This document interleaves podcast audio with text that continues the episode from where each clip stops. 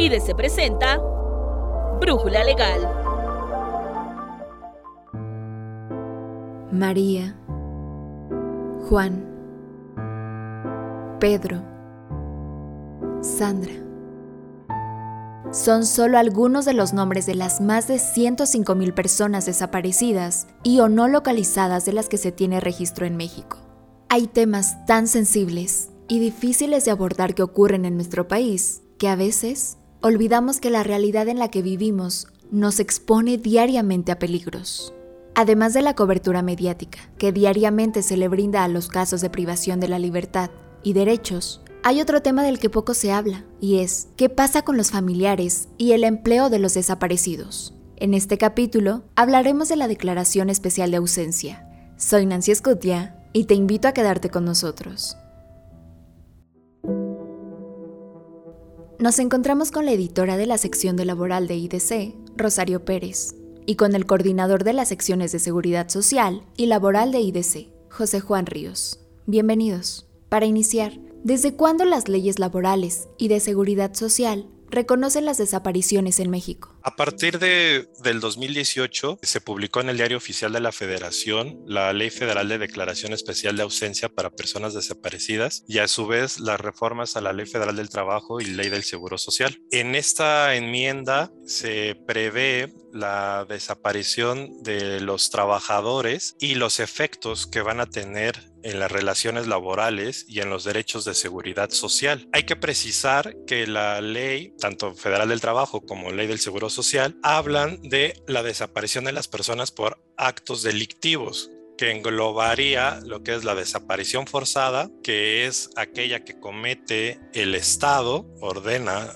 la desaparición de personas, o bien por actos delincuenciales de particulares hablaríamos propiamente de un secuestro. Y es en ese momento donde nuestras legislaciones en materia laboral y seguridad social lo prevén. No obstante, tenemos un antecedente de la ley, ley general en materia de desaparición forzada de personas, desaparición cometida por particulares y del Sistema Nacional de Búsqueda de Personas, que entró en vigor a mediados de enero del 2017. Ahí ya nos dan efectos en materia laboral y seguridad social. Entonces, si bien no es una ley propiamente de estas materias, ya tiene efectos en las relaciones laborales y en las prestaciones de seguridad social. ¿Qué es la Declaración Especial de Ausencia? Claro, la declaración especial de ausencia es aquella que deriva de un procedimiento especial que se desahoga ante los órganos jurisdiccionales competentes, por ejemplo, en la Ciudad de México y en el estado de Jalisco, que tienen su propia ley para este tipo de declaración especial de ausencia, señala que eh, el órgano jurisdiccional es el juez de lo familiar y como tal, este procedimiento tiene como fin el definir la situación jurídica de las personas cuyo paradero se desconoce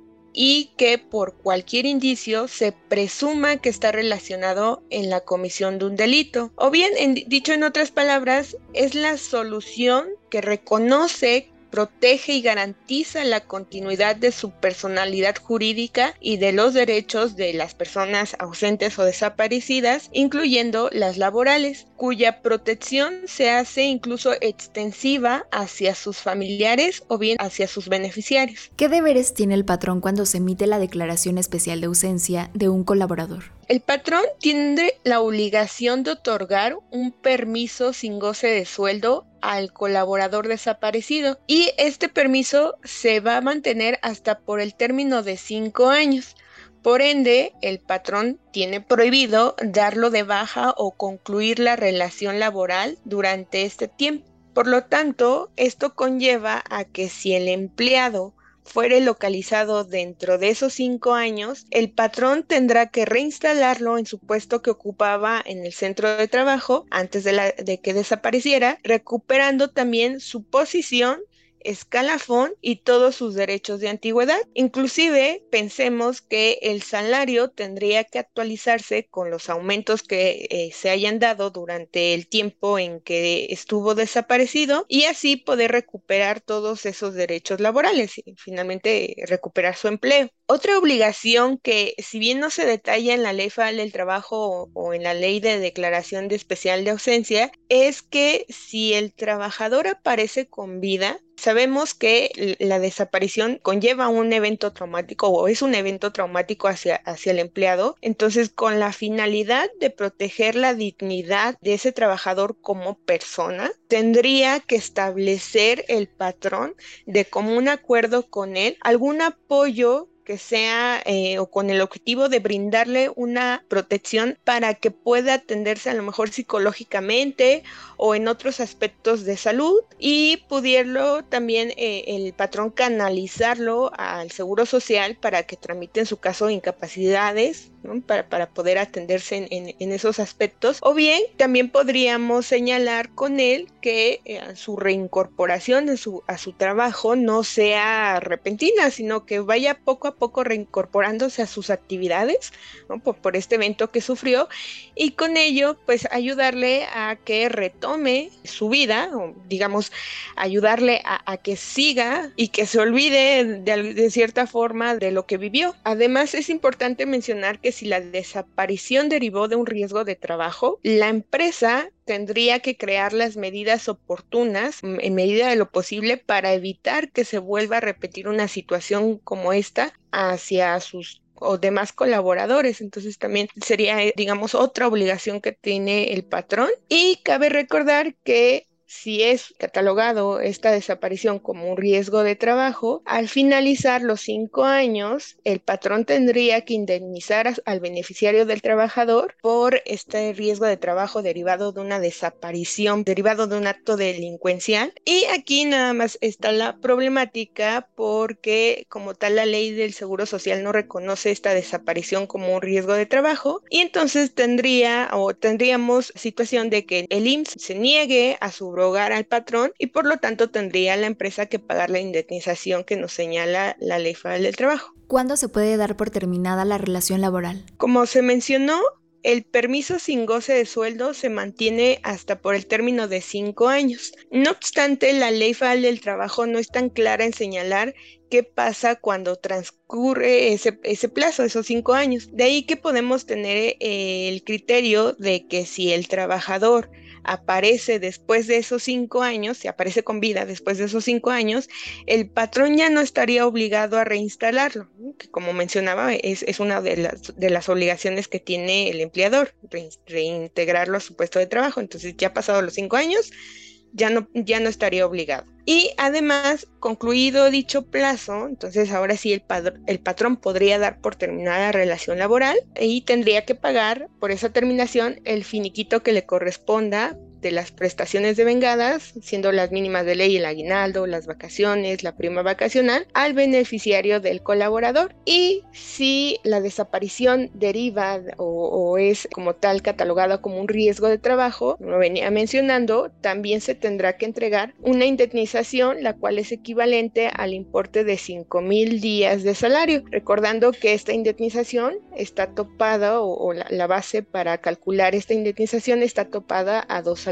mínimos, además de los dos meses por gastos de defunción. Y la última situación que tendríamos que tomar en cuenta es que si dentro de esos cinco años el trabajador aparece sin vida, entonces estaríamos dentro de una causal determinación en términos del artículo 53 de la Ley Federal del Trabajo y por lo tanto se pagaría a su beneficiario del colaborador el finiquito que le corresponda de las prestaciones laborales su prima de antigüedad y la indemnización en caso de que, eh, como lo mencionaba, el IMSS se niegue a subrogar al patrón sobre el pago de los 5 mil días de salario. Actualmente, recordemos que es una ley relativamente nueva, la, ley de declaración especial de, de ausencia. No tienen mucho tiempo que, entró en vigor y por lo tanto no han transcurrido como tal los, los cinco años de los primeros asuntos que se han presentado para obtener esta declaración. Entonces también tendríamos que esperar a que se emitan criterios jurisdiccionales o bien alguna reforma que nos señale cómo y cuándo puede concluirse la relación laboral y con ello tener eh, la certidumbre de qué o cómo va a actuar el patrón. ¿Es posible dar de baja en el régimen obligatorio del Seguro Social al colaborador que fue declarado como desaparecido? Esto es eh, algo controversial porque, primera instancia, la Ley Federal del Trabajo nos habla de la obligación del patrón de otorgar un permiso sin goce de sueldo a aquellas personas declaradas desaparecidas que cuenten con la declaración ya emitida por la autoridad competente, en algunos casos el juez de lo familiar. Por lo tanto, en una primera interpretación, podríamos decir que como está suspendida la relación laboral y no se presta un servicio personal y subordinado, no se configura la obligación de tener asegurado a esta persona desaparecida. En consecuencia, sería posible dar la baja en el seguro social, sobre todo para que el patrón no haga, no haga frente a lo que son las cuotas obrero-patronales y las aportaciones de vivienda. Ahora bien, el IMSS emitió un criterio de interpretación en el cual señaló que los patrones no van a dar de baja a los trabajadores desaparecidos y lo único que van a poder aplicar es la regla del ausentismo prevista en la ley del Seguro Social, es decir, que solamente podrán registrar como siete faltas a los trabajadores y posteriormente todos los días restantes se van a pagar las cuotas normal. Entonces ese sería el criterio del IMSS, se contrapone a la otra postura que comentaba al inicio. ¿Qué es lo más recomendable para el patrón sería darlo de baja al trabajador una vez que se tiene esta declaración especial de ausencia. Y en caso de que se encuentre con vida al trabajador ver la situación específica y poder determinar si se daría la alta retroactiva al trabajador y pagar las cuotas obrero patronales o bien ya este, no volverlo a dar de alta por terminar la relación laboral. Lo anterior porque hay que ver la casuística en la que desapareció el trabajador. Si fue por un riesgo de trabajo, propiamente la relación de trabajo no debería de estar suspendida y por lo tanto no se tendría que configurar un permiso o licencia para este trabajador, ya que cuando hablamos de riesgos de trabajo, el responsable es el patrón y se entiende que la relación laboral sigue viva, no se suspende. En ese caso, sí se tendría que tener asegurado al, al, trabajador. De ahí que el comentario sea, bueno, tengo la declaración especial de ausencia, lo doy de baja. Si aparece con vida el trabajador, su desaparición fue por una cuestión, por un riesgo de trabajo, ahí sí es conveniente dar la, alta retroactiva y pagar las cuotas obrero patronales del trabajador. Si desafortunadamente no aparece con vida, entonces la relación laboral concluyó y habría que ver en qué cuando nos damos, se, da cuenta del fallecimiento, que es cuando da origen a la causal de la terminación y por consiguiente a no pagar las cuotas obrero patronales. Es, ya lo mencionaba, es, es complicado tomar una postura porque es algo nuevo, relativamente algo nuevo. Estamos hablando del 2018 y todavía no hay criterios judiciales que nos, nos indiquen el camino. Sin embargo, bueno, tenemos la postura del IMSS, que sería tenerlo dado de alta hasta que pasen esos cinco años o bien si aparece antes este, sin vida, pues lo, tendríamos que dar la, la baja.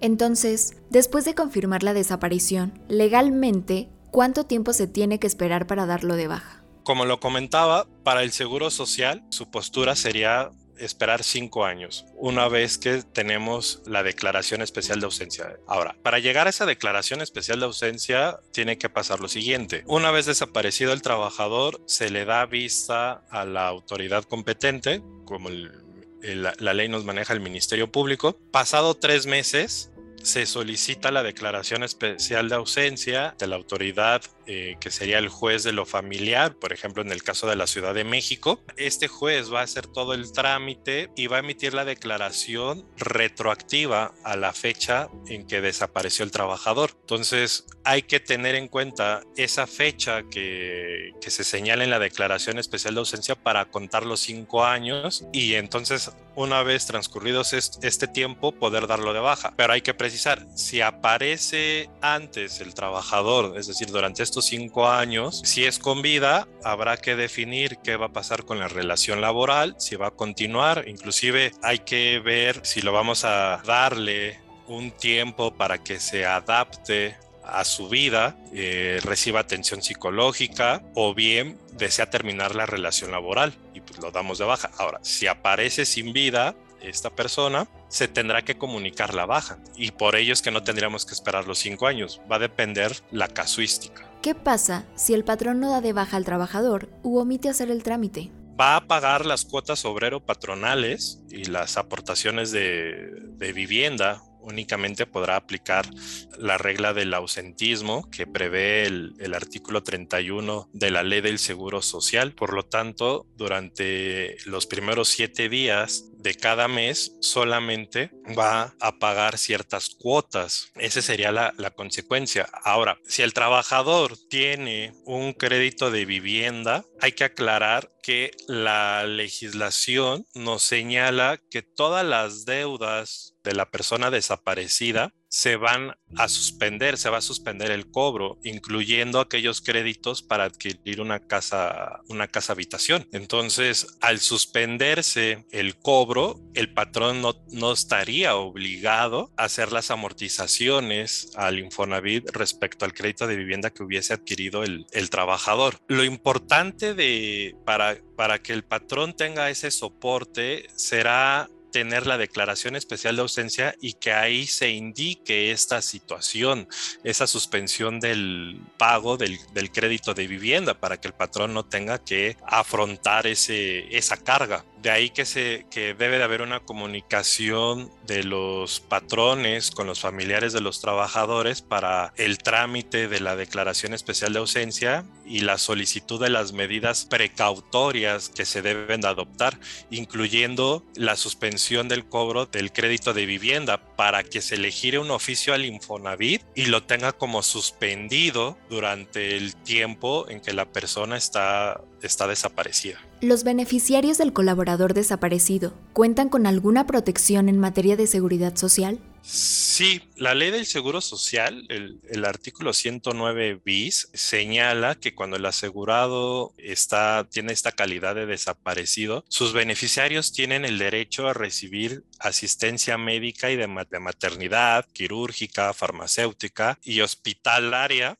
que sea necesaria. Desafortunadamente, este artículo 109 bis de la ley del Seguro Social queda muy corto, es decir, limita la protección de seguridad social que tienen las personas, ya que las leyes que hablan de la desaparición de estas personas nos señalan que los familiares deben de disfrutar de todas las prerrogativas del régimen obligatorio del seguro social. Es decir, estamos hablando de los cinco seguros que lo componen, incluyendo el ramo de prestaciones sociales que, que se otorga, como puede ser centros vacacionales, servicios de, de velatorios, pero lo, más importante que, a destacar sería el servicio de guardería, ya que si el trabajador tiene un hijo que cumple con los requisitos para obtener el servicio de guardería, lo tiene que disfrutar.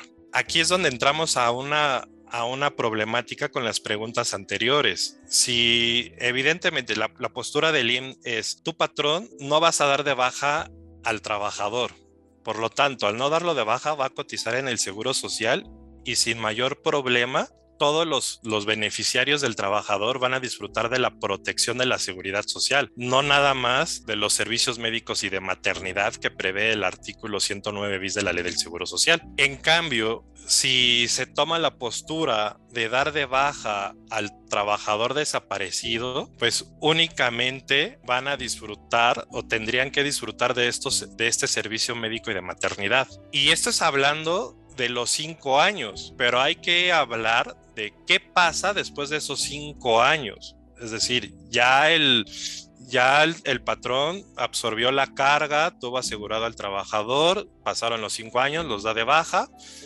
y ahora, ¿qué pasa con esos familiares? No, la seguridad social la tendrían que disfrutar, hablando eh, propiamente hasta que dejen de cumplir con los requisitos de la ley del seguro social. Esa es la problemática a la que se van a enfrentar y la limitación que está en la ley del seguro social. Por lo tanto, nuevamente hablando en el trámite de la declaración especial de ausencia, como medidas tutelares a estos beneficiarios, será que se le gire un oficio al Seguro Social para que garantice la protección completa de los cinco seguros que componen el régimen obligatorio del Seguro Social para los familiares y no nada más el servicio médico. Ahora, hubo una reforma también en el 2019 a la ley del Seguro Social respecto a la desaparición de pensionados. Este, esta reforma es, es, el artículo 137 bis de la ley del Seguro Social. Nos señala que cuando un pensionado desaparece de su domicilio por más de un mes sin que se tenga noticias de su paradero, sus beneficiarios con derecho a la pensión disfrutarán de una pensión en términos de, del ramo de vida de la ley del Seguro Social y, por lo tanto provisionalmente van a tener una, una pensión. Hablemos de una pensión de viudez, una pensión de orfandad. Técnicamente sería incorrecto decir pensión de viudez porque el trabajador, bueno, perdón, el pensionado está desaparecido y los efectos es de que se considere como vivo. Pero bueno, para efectos prácticos se puede hablar de una pensión de viudez o una pensión de orfandad mientras está desaparecido el pensionado. También hay que precisar que uno de los beneficios de los familiares es que van a poder retirar, retirar los recursos del afore del trabajador, en el cual incluye la subcuenta de vivienda y de RCB. La indemnización por desaparición forzada ¿La paga la empresa? Aquí es una, es una problemática. La desaparición del trabajador por ser un riesgo de trabajo, es decir, hay, esa desaparición tiene un nexo causal con la prestación del servicio. Hablemos a lo mejor de un acto delincuencial de particulares, como puede ser un secuestro o bien simplemente el llevarse al trabajador, eh, hablando a lo mejor un, vigilante de, la empresa, llevárselo y que no es secuestro porque no pide un rescate, pide dinero a cambio de, de, de liberarlo. El patrón estaría obligado a indemnizar a los familiares pasados los cinco años, que sería con cinco mil días de salario topado dos veces el salario mínimo y dos meses de gastos funerarios. ¿Y por qué es la problemática? Si bien el artículo 53 de la ley del Seguro Social me dice que el IMSS va a subrogar al patrón de todas sus obligaciones en materia de riesgos de trabajo, es decir, que el IMSS tendría que pagar esa indemnización de 5 mil días de salario, los gastos de, funer de funerarios, ese artículo nos dice que lo va a hacer en términos de la legislación de, la ley del Seguro Social. Y la problemática es que la ley del Seguro Social no reconoce como riesgo de trabajo la desaparición del trabajador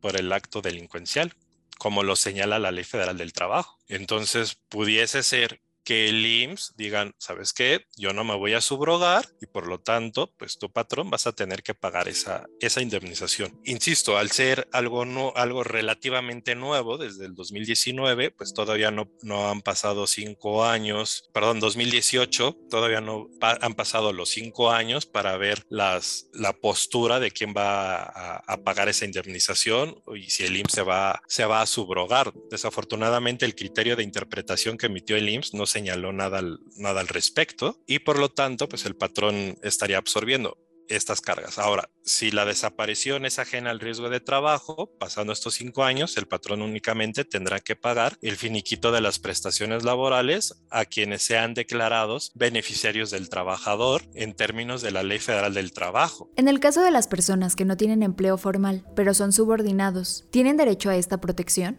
Sí, cuando hablamos de empleo formal o empleo informal, no hay una definición jurídica en, en nuestra legislación laboral. Eh, se entiende que un empleo, un empleo informal es aquel donde no se le dio contrato laboral al trabajador, no se le dio de alta en el seguro social, no, este, no se pagan los, los impuestos correspondientes. Pero la protección que tenemos en la Ley Federal del Trabajo es que mientras exista un trabajo personal subordinado que implica un poder de mando del patrón, deber de obediencia del trabajador y a cambio de ello se dé un salario, estamos ante una relación de trabajo y en consecuencia, en términos del artículo 12, fracción primera de la ley del Seguro Social, se le tiene que asegurar. Entonces, si la persona desaparecida está en este empleo informal, tiene la protección de tanto de la Ley Federal del Trabajo como de la Ley del Seguro Social. Por lo tanto, los beneficiarios tendrán que demandar tanto al patrón como al Seguro Social para que se les dé esa, esa protección que señalan las leyes en, esta materia, incluyendo la, la legislación laboral y seguridad social.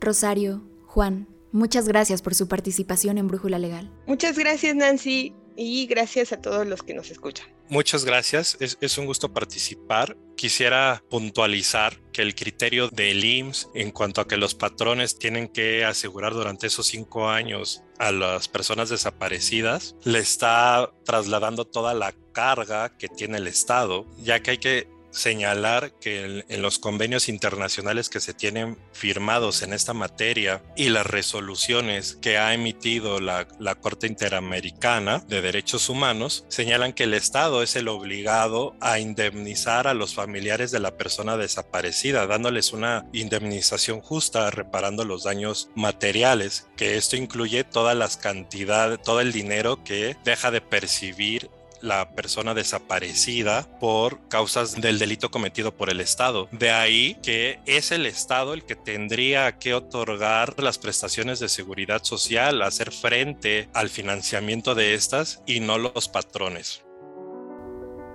El 30 de agosto de cada año se conmemora el Día Internacional de las Víctimas de Desapariciones Forzadas, que busca visibilizar este problema y evidenciar la magnitud de una realidad cada vez más preocupante. Este podcast tiene una dedicatoria para todas las familias que han sido víctimas y que por su propia cuenta han buscado opciones para encontrar justicia. El siguiente minuto de silencio será en memoria de todos. Soy Nancy Escutia, gracias por escucharnos.